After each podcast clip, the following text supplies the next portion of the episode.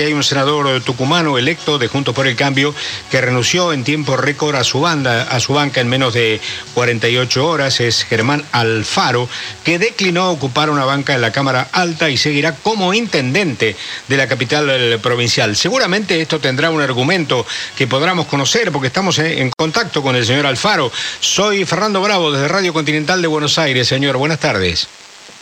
Buenas tardes, Fernando, a y a toda tu audiencia. Bueno, cuénteme, ¿cuáles han sido los argumentos para que usted tome esta decisión que de alguna manera sorprende? Sí, así como vos lo dices también en, tiempo express. Este, bueno, nosotros tuvimos las elecciones el domingo. Sí, acá también.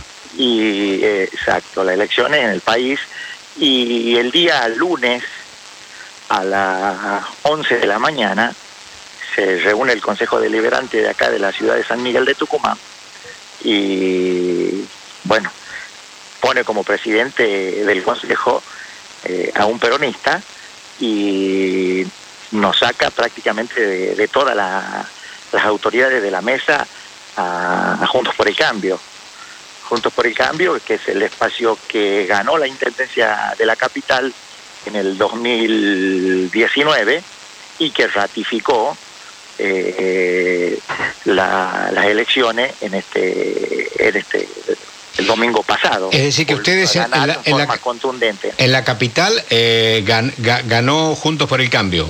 Exacto, ganó Juntos por el Cambio. Claro. Y bueno, este, nosotros queríamos ver el, hecho de que se respete la institucionalidad y, y poner un hombre afín eh, a, mí, al intendente, eh, eh, para que quedase con el municipio. Esto, por supuesto, siempre se lo hizo, no es, no es que frente de todo lo hizo solo, esto lo hizo con la, con la complicidad de Fuerza Republicana de Ricardo Bussi. Ah, de Bussi, claro. Es un hombre que es funcional siempre al gobierno de la provincia. Que es la tercera fuerza en Tucumán, ¿no?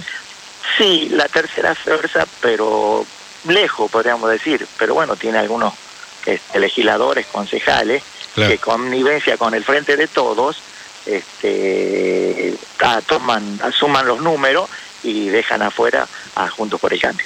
Claro, entonces eso hace que usted haya que tomar, eh, haya tomado esta decisión de bajarse de sus... No me han dado tiempo, no me han dado tiempo porque el día incluso creo que algunos concejales fueron lado, porque imagínate, estuvimos como hasta la una y media, dos de la mañana con el tema de todo el proceso eleccionario y a las once de la mañana ya estuvieron sesionando.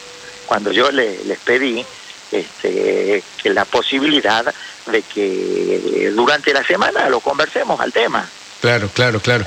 Escúcheme, y ahora usted renuncia, ¿usted seguirá entonces a cargo de la Intendencia? Sí, Bien, y va a ocupar, su banca la va a ocupar su mujer. Sí, sí, así es. ¿Y ella, ella hasta ahora era diputada? Ella era diputada nacional. Bien, ¿y ella iba en la lista atrás suyo? Sí, sí, así es. Está bien. Y entonces esta decisión, digamos, fue por los acontecimientos del lunes a la mañana. No es porque estaba premeditado, no es que usted llevó adelante una candidatura a lo que se llamaba en su momento Kirchner Laciso, que fue un verdadero atropello, la, una testimonial. el tema de la testimonial. Sí. No, pero si yo estaba pidiéndole este, que dialoguemos, conversemos durante esta semana, este, y ello el día lunes eh, se reunió el Consejo Deliberante y tomó esta, esta decisión. Además, este, ¿quién no va a querer participar, Fernando, del Senado de la Nación en estas condiciones y en este momento?